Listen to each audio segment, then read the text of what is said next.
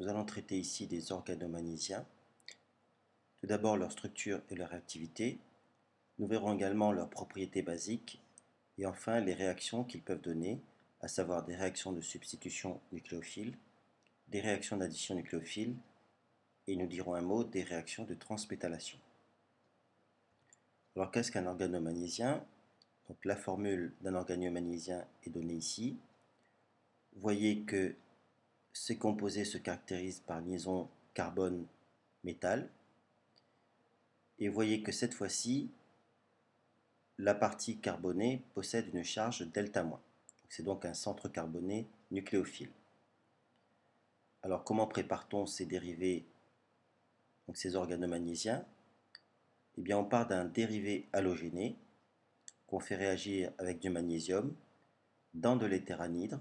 Nous justifierons le choix de ce solvant juste après, pour former l'organomagnésia, qu'on appelle aussi réactif de Grignard. Eh bien, vous voyez que dans cette réaction, vous, avez, vous passez d'un carbone avec une charge partielle delta plus à un centre carboné avec une charge partielle négative. Eh bien, on dit qu'il y a inversion de polarité. Alors parlons tout d'abord des propriétés basiques des organomagnésiens. Les organomagnésiens vont réagir avec tout composé qui possède un hydrogène mobile pour former un alcane. Et donc vous retiendrez que les organomagnésiens sont des bases très fortes. Alors conséquences et applications. Première conséquence, c'est que les organomagnésiens peuvent réagir très facilement sur l'eau pour fournir l'alcane. Donc ce qui justifiait tout à l'heure le fait qu'on effectue la synthèse de ces organomagnésiens dans un solvant anhydre, c'est-à-dire exemple d'eau.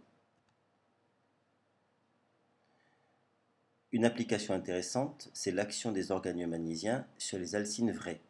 Donc on pourra obtenir un ion en faisant réagir l'organomagnésien sur cette alcyne vraie. Donc on obtient l'alcane et l'ion alcynure. Et donc ici, cette réaction est très utilisée en synthèse pour fournir des alcynes vraies qui sont des nucléophiles forts, comme nous l'avions vu précédemment. Alors voyons les réactions de substitution nucléophile que peuvent donner les organomagnésiens. D'abord l'action sur les dérivés halogénés, où vous avez le centre carboné delta- qui va nécessairement réagir avec un centre carboné delta+. Et ici on obtient l'alcane. Et donc ces réactions permettent de faire un allongement du squelette carboné. Donc, puisque vous avez couplé deux molécules, deux fragments R et R'. Autre réaction, c'est l'action sur les époxydes. Eh bien, vous avez ce carbone nucléophile qui pourra aller réagir sur les centres électrophiles de l'époxyde. Ici, vous en avez deux. Donc, la réaction conduit de manière intermédiaire à un halogénure d'alcoolate magnésium, lequel halogénure d'alcoolate magnésium est ensuite hydrolysé pour fournir un alcool. Donc lorsque vous avez un époxyde qui est dissymétrique, comme c'est le cas dans l'exemple qui est figuré, eh bien l'attaque se fera toujours sur l'atome de carbone le moins encombré de l'époxyde. Ici vous voyez que la partie R delta- s'est fixée sur ce carbone qui est le moins encombré. La réaction est suivie d'une hydrolyse et cette réaction bien sûr permet d'allonger le squelette carboné de deux atomes de carbone.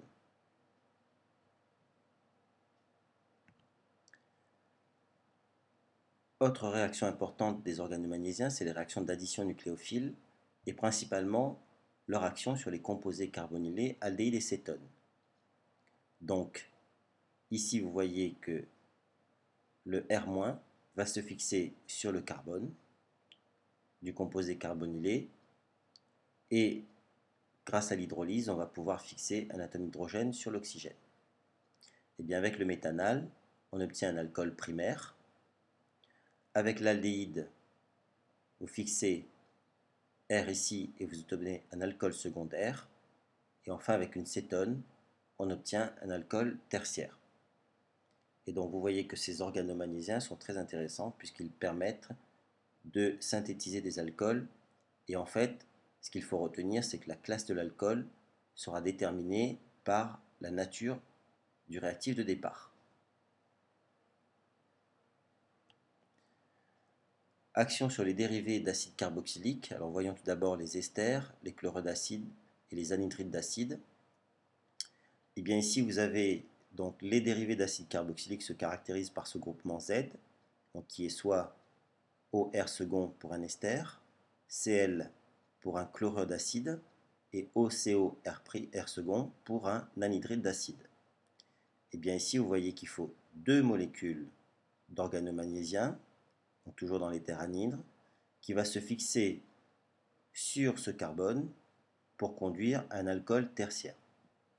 C'est une méthode de synthèse des alcools tertiaires très encombrés.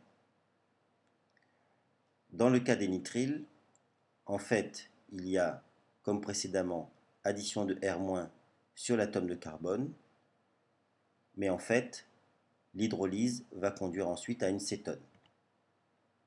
Donc ici, cette réaction est très utilisée puisqu'elle permet de fournir des cétones avec un très bon rendement.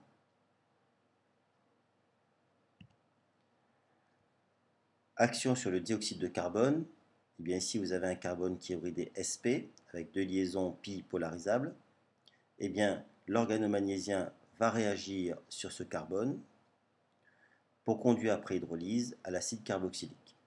Et donc ici, on utilise cette réaction pour synthétiser des acides carboxyliques avec un gain d'un atome de carbone à partir du dérivé halogéné Rx qui a permis de préparer l'organomagnésium. Nous terminerons ce chapitre en évoquant les réactions de transmétallation. Bien ici, vous voyez qu'on part d'un organomagnésien qu'on fait réagir avec du lithium dans l'éthéranhydre.